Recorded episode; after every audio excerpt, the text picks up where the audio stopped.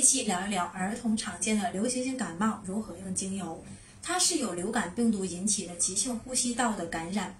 从中医的角度来看，属于呢孩子免疫力低下、外邪入侵导致的。常见的有孩子常常咳嗽、发烧、感冒、食欲不佳、发育迟缓等症状。调理的重点是扶正祛邪、守胃正气。我帮他调配了一瓶胃气的精油，专门提高孩子的免疫力。父母每天早晚取一滴的胃气精油，滴在大椎穴上按摩吸收，最好能搓热大椎穴最佳。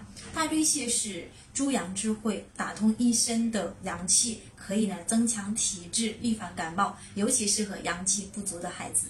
关注慧巧，了解更多的芳疗知识。